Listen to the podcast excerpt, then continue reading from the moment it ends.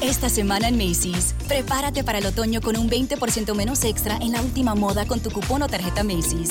O compra especiales increíbles, como cálidos juegos de edredón de tres piezas a solo $24.99. Jeans para toda la familia, $29.99 o menos.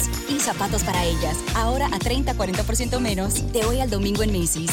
Y obtén recolección en la acera sin contacto en tiendas selectas. Encuentra una tienda cerca tuyo en macy's.com para stores.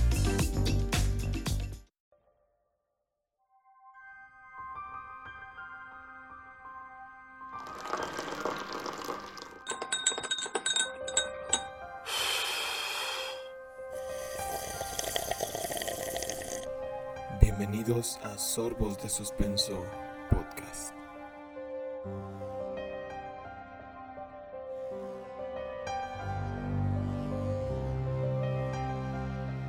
Imagina estar en tu casa o tu trabajo un día cualquiera, haciendo tus deberes, trabajando como siempre, tal vez cocinando, o quizás solo perdiendo el tiempo en algún pasatiempo, y de repente comienzas a sentirte mal. Te sientes ligeramente mareado, aturdido y, con náuseas. No importa, quizás el sueño acumulado, así que lo dejas pasar. Aunque realmente tus malestares no se van, cada hora que pasa se van agraviando poco a poco. Pocos días después te levantas y te sientes pesado. Los músculos están cansados y densos. Pero ves algo peor. Un bulto en tu cuello comienza a formarse. Lo tocas y resulta ser doloroso. Esta vez ya estás preocupado. Buscas información, vas con especialistas y nadie sabe qué te ocurre. Cada día que pasa estás peor, más cansado, más débil. Ese bulto no solo ha crecido, se ha multiplicado y está en más partes de tu cuerpo, entumeciendo tus extremidades y llenándote de dolor con el movimiento. Pero no eres solo tú. Ahora cada vez hay más gente que está en las mismas condiciones o peores que las tuyas. Has visto a tu pareja con los mismos bultos, a tus hermanos con hemorragia y hasta a tus padres tosiendo sangre. Cada vez hay más enfermos, pero no están ni de cerca de encontrar una cura. Las ciudades se van vaciando a medida que los enfermos aumentan. Todos dicen que Dios está molesto y que es su forma de castigarlos. ¿Piensas que quizás sea cierto?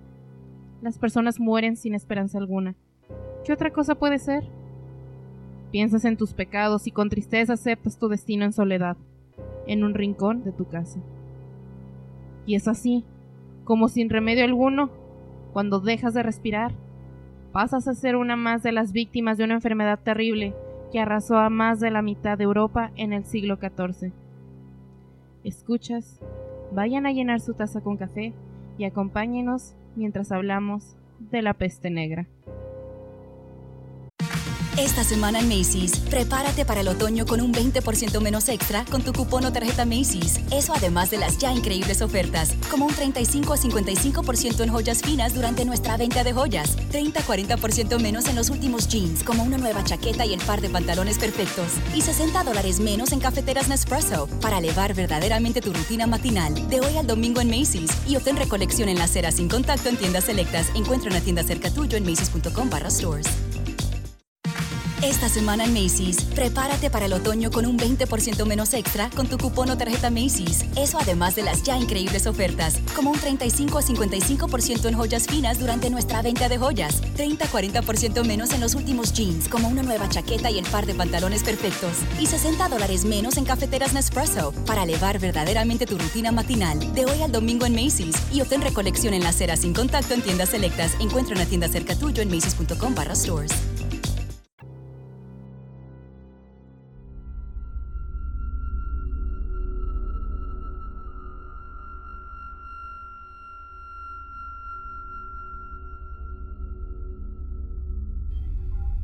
Bienvenidos a este nuevo episodio en Sorbos de Suspenso Podcast. Esta vez queremos hablarles de algo que otra vez tiene un poquito que ver, no tal cual como con una fecha en específico, pero sí con lo que estamos viendo actualmente, que es este, una posible pandemia. Eh, una, bueno, posible, porque aún no se ha extendido.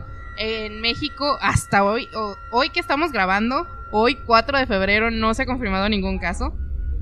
Pero quién sabe, pasen los días. Así que quisimos hacer un poquito de historia. Para que se prepare. Ajá. No para darnos una idea de lo que viene. No. Eh, pues el, el tema está acorde al tiempo. Hablar de uno de los episodios más oscuros que hubo en cuanto a salud humana.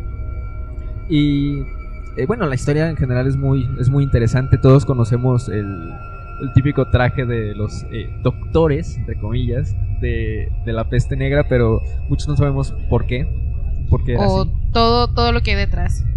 De hecho, quisiera hacer un pequeño agradecimiento a dos blogs que tienen la historia. Nosotros les vamos a contar la historia resumida, sobre todo los detalles que nos conciernen a nosotros que somos amantes del suspenso, eh, que son un poquito detalles médicos, datos sobre muerte.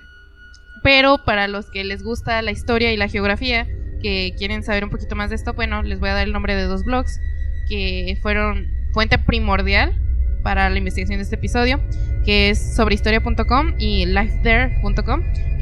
Para los que nos siguen en YouTube, les vamos a dejar los links en la descripción para que vayan y les comenten y lean si les interesa saber absolutamente todo, ¿no? Porque tienen muchísima historia condensada de buena calidad, con referencias, con eh, citas. Eh, está muy, muy buena su información y pues es un agradecimiento que tenemos hacia ellos.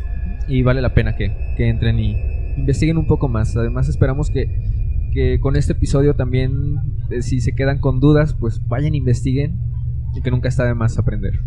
Además, algo que no está de, no está de sobra mencionar, eh, que nunca les hemos contado, sus servidores, ambos, eh, somos biólogos, en áreas completamente distintas, pero nosotros tenemos una percepción de lo que es la vida y, la- los ecosistemas un poquito diferente y queremos compartírselas con esto porque cuando les comentemos las verdaderas razones por las que esta, eh, este episodio se dio, eh, vamos a ver que tiene mucho que ver con el respeto a la vida. Eh, igual nada más para aclarar un poquito, ya casi somos biólogos. Bueno. últimos sem- semestres, es- bueno, ya vamos a... Yo ya año, estoy digamos, ¿no? casi titulada. A Efraín le falta poquito más. Sí, Te amo, ya Efraín. casi. Ya casi, casi. Sin más que decir, estamos transmitiendo no en vivo de Guadalajara para el internet. Yo soy Yvette Padilla. Efren Cabañas.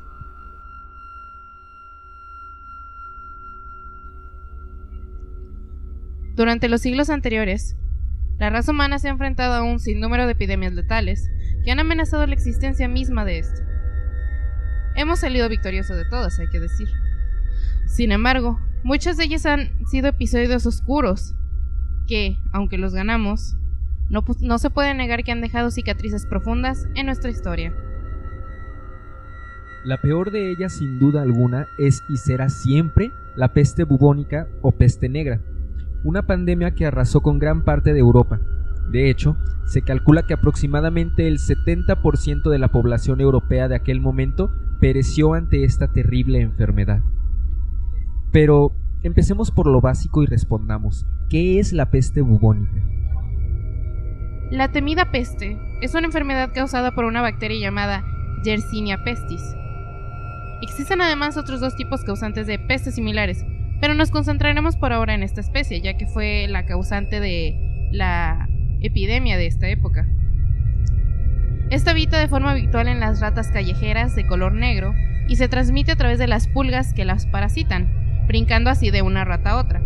Sin embargo, se cree que la pulga común o los piojos también son vectores de riesgo, ya que estos animales son casi exclusivos del ser humano. Esta enfermedad tiene tres formas diferentes de expresarse en el humano. La primera y más común de todas es la que bautiza a esta epidemia. Es la forma bubónica, que se caracteriza por nódulos o bubones que se hinchan en las ingles, axilas o cuello, en forma de huevo y dolorosos al tocar. El contagio estándar sucede una vez que la pulga muerde a la persona. Esto además causa fiebre, cansancio, dolor muscular y dolor de cabeza. La segunda más común es la septicémica, que ocurre cuando la bacteria entra en torrente sanguíneo. Causa fiebre, escalofríos, debilidad extrema, dolor abdominal, diarrea, vómitos, hemorragias en nariz, boca, recto y o bajo la piel, además de gangrena. Es decir, la putrefacción de ciertas zonas, usualmente manos, pies, dedos o nariz, causando que estas partes pierdan sensibilidad, función y además se tornen de color entre negro y morado intenso, lo que causó que además muchísimos le llamasen a la epidemia como la peste negra.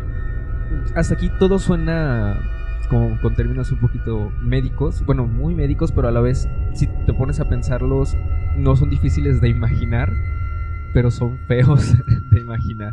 Claro, eh, de hecho, bueno, la primera, que era la más popular, no suena tan terrible. Es básicamente una enfermedad, como muchas otras, como puede ser una, una influenza muy fuerte.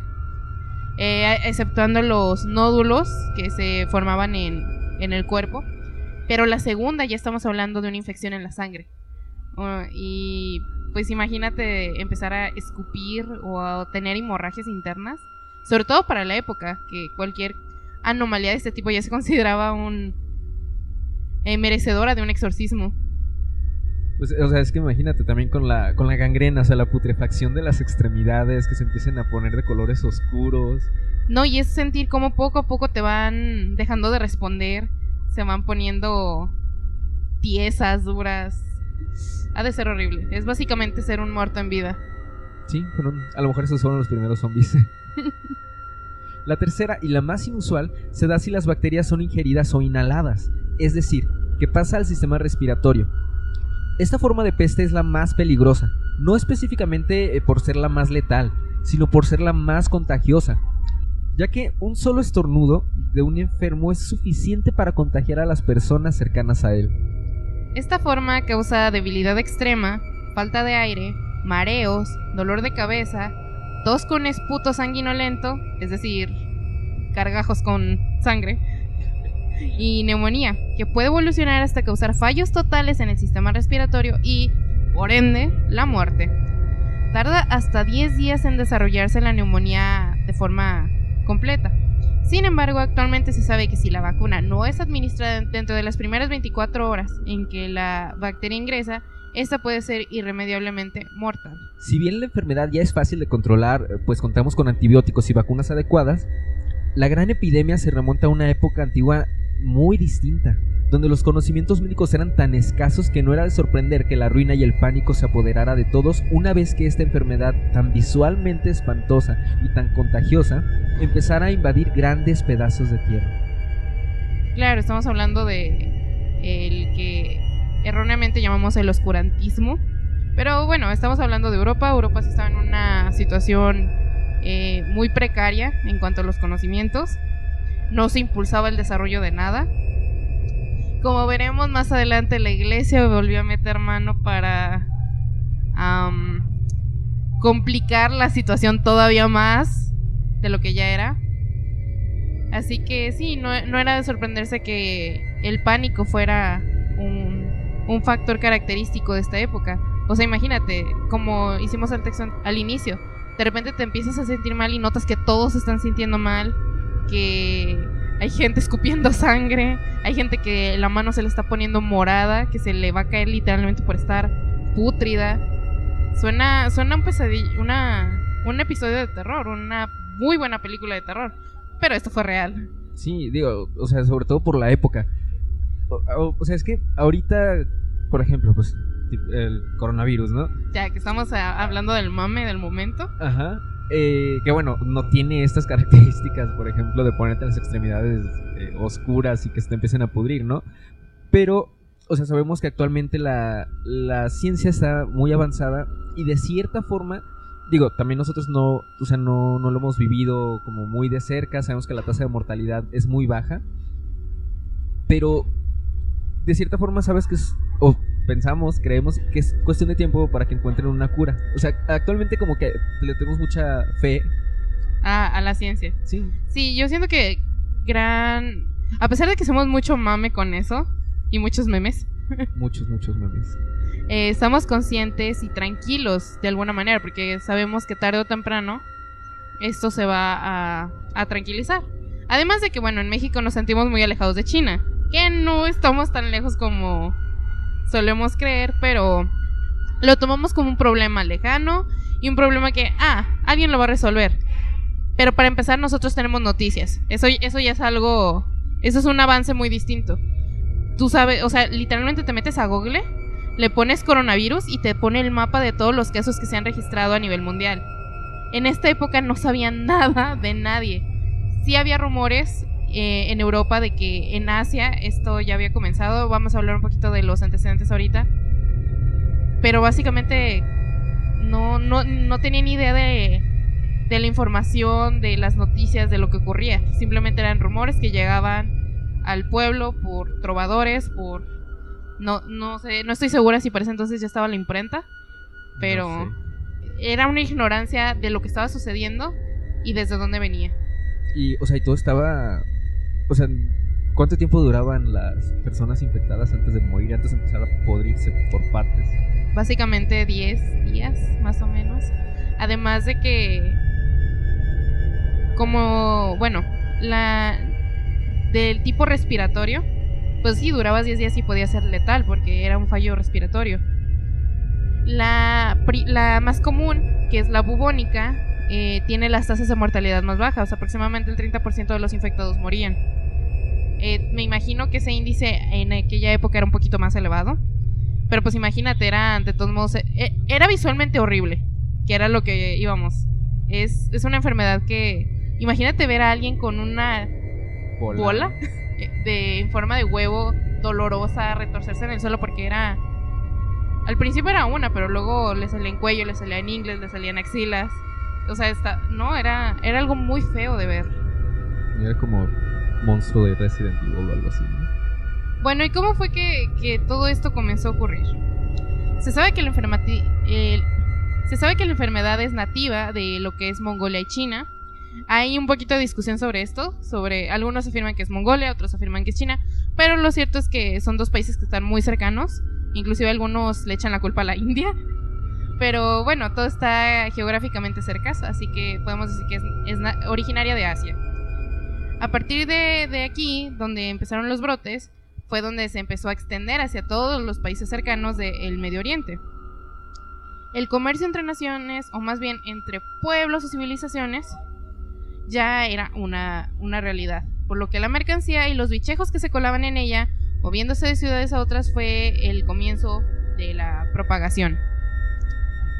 De hecho, la peste negra azotó mucho antes a Europa, hacia un milenio atrás, atacando a lo que ahora es la antigua Constantinopla, por lo que la enfermedad de alguna forma ya estaba latente. Sin embargo, estaba por decirlo dormida de cierta forma hasta que muchos años después, como mencionamos, el comercio dado en Asia y los primeros vestigios de cambio climático hicieron que ésta fuera resurgiendo poco a poco hasta que el episodio masivo ocurrió en el siglo XIV. Eh, básicamente, desde entonces ya estaban los pequeños vistazos a lo que era el cambio climático. Se observó un aumento en las temperaturas, lo que hizo que las ratas proliferaran, lo que hizo que las pulgas proliferaran con ellas. Y bueno, ahí empezó poquito a poquito el descontrol.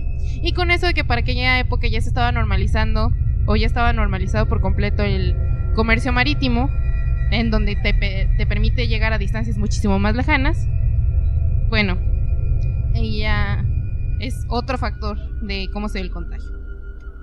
Para 1346 comenzaban a llegar noticias a Europa sobre una terrible y exterminante epidemia que había surgido en China y que se había extendido por la India, Mesopotamia, Siria, Persia, Egipto y Asia Menor. Las noticias que llegaban eran de devastación, pueblos enteros despoblados. Varios informes llegaron a indicar la pérdida que se calculaba un número de víctimas superior a los 24 millones de personas. Pero como es Asia a nadie le importa, ¿verdad? bueno, es que cuando hablan de la peste siempre hablan de Europa. Pero estamos viendo que a Asia no le fue nada bien. Sí, o sea, es que 24 millones de personas, imagínate. Y claro, 24 millones de personas en esta época, que sería el 2% de la población mundial. Pero en aquel entonces era, eran números bestiales. Bestiales. A principios del siglo XIV, el concepto de contagio no se conocía, por lo que las noticias no causaron el impacto que tal vez tendrían en la actualidad. No fue hasta en 1347 cuando la peste hizo presencia en Italia. dada la gran cantidad de movimiento comercial marítimo que tenía Genova, lo que se tradujo en más mercancía moviéndose de un lado a otro y con ella muchos animales escondidos entre las cargas. Dato curioso, Genova es una ciudad italiana y no el reino de la princesa día El día de la princesa. de Amelia Miñonet, Termópolis Ronalde. Es que yo dije, ¿Qué? ah, caray, eso que no es un país ficticio. Y no, es una ciudad de Italia, la otra es Genovia. Dato curioso por si no sabían como yo. Pero sí, como mencionamos, el comercio era el que propició el movimiento de esta plaga, podríamos llamar, de lugares, de los lugares cálidos de Medio Oriente hacia Europa, tendía, tiende a ser un poquito más frío. Pero pues la cantidad era inmensa.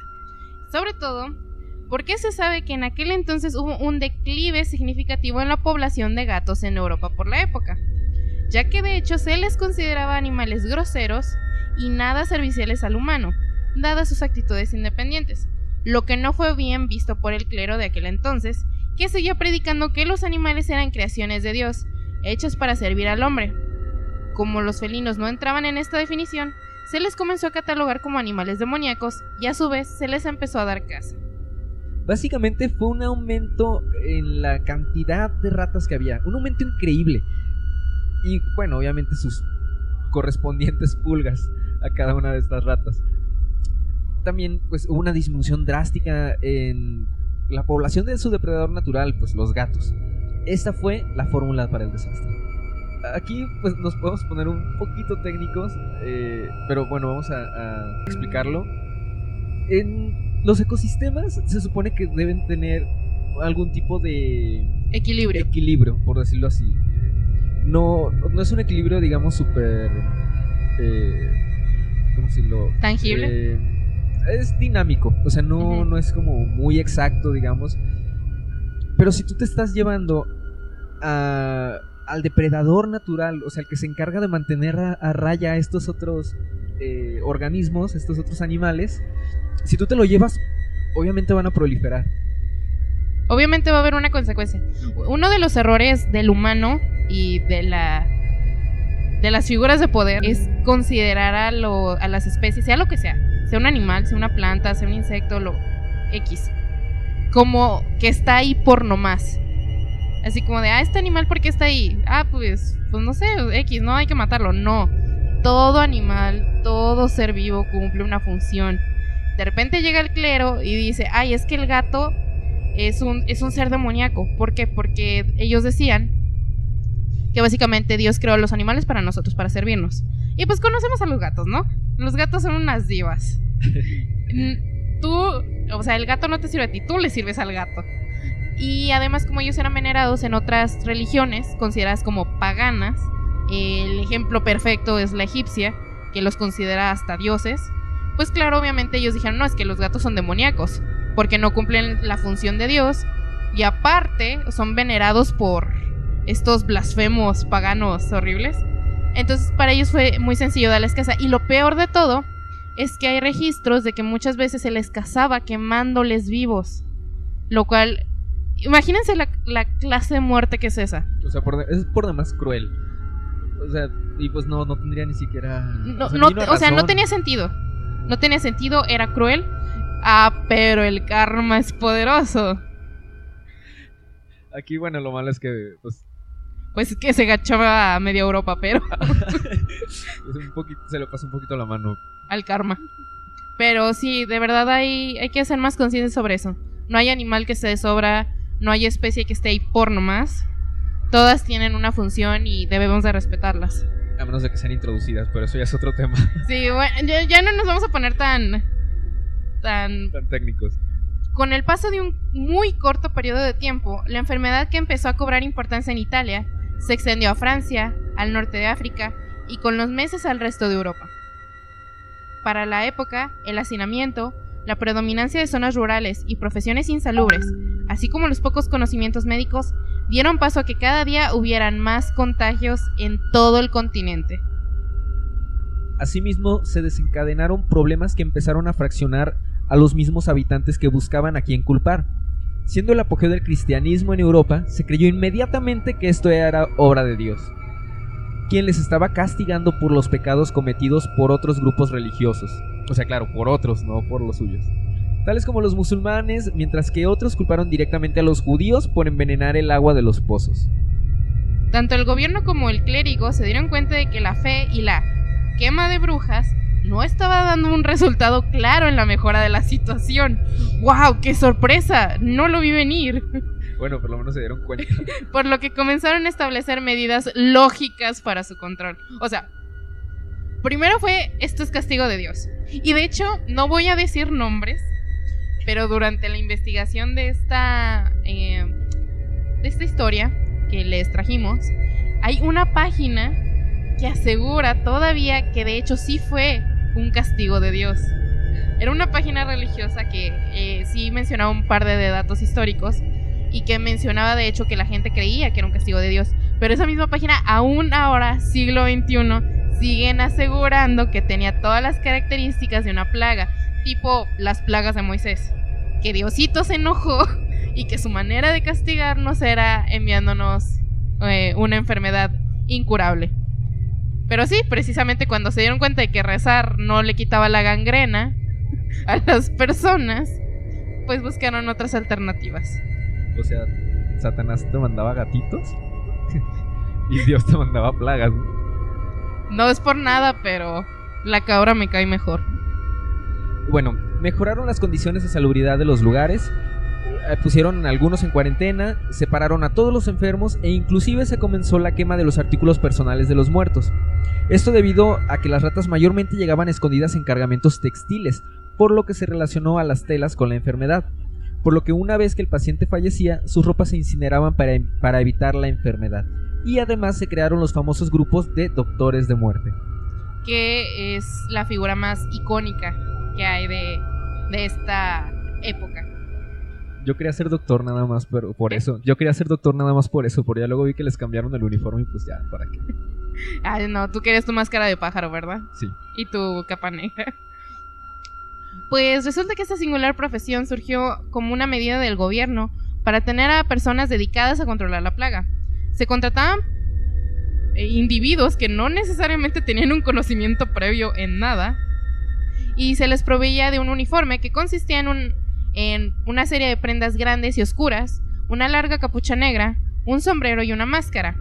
Y si bien este uniforme tuvo muchos cambios y variantes, al final la más popular y la más icónica fue aquella que simulaba el pico de un ave, relleno por dentro con paja, por lo que se creaba una especie de filtro, filtro muy rutinario, que se creía podía impedir el ingreso de la enfermedad al, ser humano, que de hecho no estaba del todo mal, ya que, de hecho, eh, bueno, la que era septicémica y la que era bubónica no se transmitían del enfermo a otras personas, ni siquiera de los cadáveres. Los cadáveres no eran un foco de infección, pero la respiratoria sí. Y además, eh, pues sabemos que se transmitía por pulgas. Y, o sea, obviamente la pulga tenía que saltar de la rata, o el, eh, si fuera la pulga común o el piojo, pues tenía que picarte. Y estos trajes estaban, de hecho, muy cubiertos. Evitaban, de una manera, tal vez le salió de chiripa, como el burro que tocó la flauta, como diría mi madre. Pero nunca es un dicho clásico, Frank. Pero sí, básicamente funcionó. Era, era efectivo. De chiripazo, pero le salió algo bueno. Pues sí, la verdad es que. Mm, Pues al final, una parte de la población sobrevivió, ¿no? Entonces. Hay que. hay- o sea, tienen un gran mérito, o sea, eran 1300. Ujú. El punto cumbre fue alcanzado en 1348, cuando ya estaba en todo el continente y los muertos sumaban cantidades extraordinarias, terminando con un aproximado de 85 millones de fallecidos por esta causa para el final de la pandemia en 1361. Lo que fue un aproximado del 70% de la población europea total. Estimado, claro. Cabe aclarar que nunca se controló verdaderamente la plaga. Esta arrasó con toda la población susceptible dentro de los países infectados. Hay que mencionar, posteriores estudios, muy posteriores estudios, determinaron que sí había gente que tenía directamente el gen que lo hacía inmune a la enfermedad. Entonces, obviamente, los que se garchó la, la- la pandemia fueron aquellos que no poseían el gen. Obviamente, como todo en la naturaleza, como los que saben un poquito de genética saben, obviamente no todos van a tener el gen y solo los más adecuados pueden sobrevivir y esto fue precisamente lo que sucedió. Hay que, hay que decir que las precarias pero innovadoras medidas de higiene implementadas como el lavado de alimentos, muy precarias, el separar a los enfermos, incinerar sus pertenencias y la, entre comillas, desinfección del ambiente con vapores de agua y hierbas aromáticas, ayudaron a sobrevivir a aquellos más aptos. Y los que no tuvieron el o los que no tuvieron el infortunio de entrar en contacto con la enfermedad directamente. Sin embargo, la mancha quedó ahí. La densidad poblacional cayó por los suelos y ciudades enteras quedaron vacías. Y la mente de los europeos quedó traumada por el evento. Y si bien esta no fue la última epidemia causada por la peste, ninguna ha tenido la gravedad que aquella dada en 1348. Aunque no todo fue tragedia, el descenso de la población y por ende en la mano de obra trajo consigo la necesidad de implementar mejoras en los campos agrícolas e industriales. Asimismo, la mejora de muchas medidas higiénicas y la preocupación de prepararse para la siguiente ola de alguna enfermedad impulsó el, desarrollo de la medicina y la botánica. E inclusive algunos aseguran que este episodio fue el que dio pie al inicio del renacimiento europeo. No, no todo es malo. Creo que no, o sea, imagínense la paranoia, el miedo que tenían. Obviamente, una vez que se controló solito, porque de hecho así las enfermedades se controlan solitas. Obviamente no queremos las pérdidas humanas, pero pues sí, ese es el ciclo que deben de tener las, las pandemias, las enfermedades. Eliminar a los no aptos y dejar a los más adecuados. o sea, selección natural básicamente. Sí, aunque bueno, aquí también eh, o sea, parte importante que impulsó de cierta forma esta pandemia, pues fue eh, algunas, algunas acciones como el hecho de exterminar a los gatos, entre eh, otras. No sé si ellos se dieron cuenta. Me imagino que, que sí, no, porque no era algo muy difícil de, deducir. Las ratas invadieron Europa, era caminar y... Como ahorita ves perros, eh, haz de cuenta en aquel entonces ratas negras grandotas con pulgas o sea, y sabemos que pues Europa tiene una historia de que no son muy higiénicos. bueno, ellos han tenido que enfrentarse a situaciones muy precarias. Pero, o sea, de repente ver tantas ratas, darse cuenta que el que se come las ratas no está. Yo siento que alguien, cuando menos una persona sí hizo clic y sí como que llegó a esa conclusión. Pero era brujo y lo llevaron a la hoguera. Pues sí, pero en aquel entonces pues ya no quedaba nadie, así que bueno, quedaban muy pocas personas. Y bueno, pues actualmente se conocen las causas, se tiene una vacuna y de contraer la enfermedad es posible acceder a múltiples tratamientos para controlarla. Sin embargo, las enfermedades no descansan y no dejan de aparecer continuamente. Sabemos que solo es cuestión de tiempo para que otra plaga aparezca y amenace nuestra existencia. Y, si bien es cierto que actualmente estamos bajo el cobijo de la ciencia y la tecnología, el mundo es un lugar lleno de misterios y la siguiente gran pandemia puede ser uno de ellos. De hecho, también eh, platicábamos el otro día que hay una serie en Netflix que se llama Wars donde eh, pues, trata básicamente de vampiros, ¿no?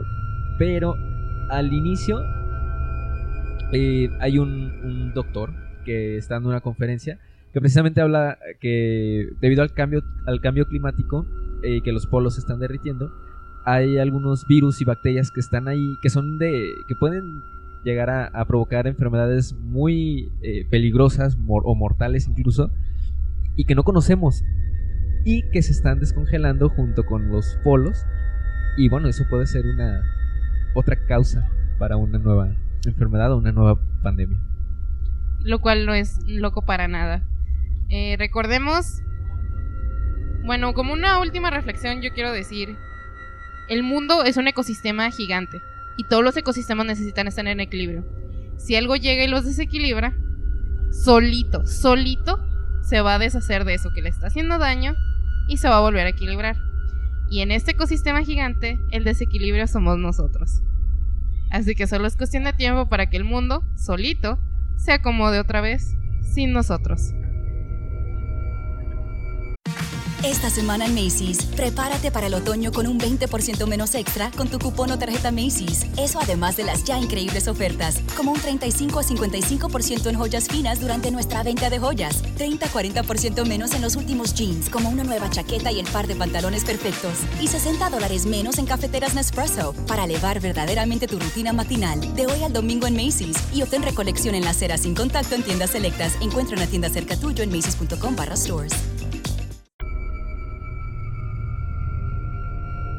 Esperamos que les haya gustado este episodio. Igual un poquito diferente también a los anteriores. Eh, pero la verdad es que nos gustó mucho hacerlo porque pues toca algunos temas que... Digo, todos los temas que, de los que hablamos nos interesan, pero este también un poquito del lado profesional para nosotros. Es muy interesante. Además sepan que aquí va a haber variedad. Aquí, mientras sea algo que te pueda causar escalofríos, entra. Y sí nos dio la oportunidad de meter nuestro discurso ecologista hippie abraza árboles acerca de, de, lo importante que es mantener las, las poblaciones en equilibrio siempre. Y de no matar gatos porque sean de Satanás. Depende de...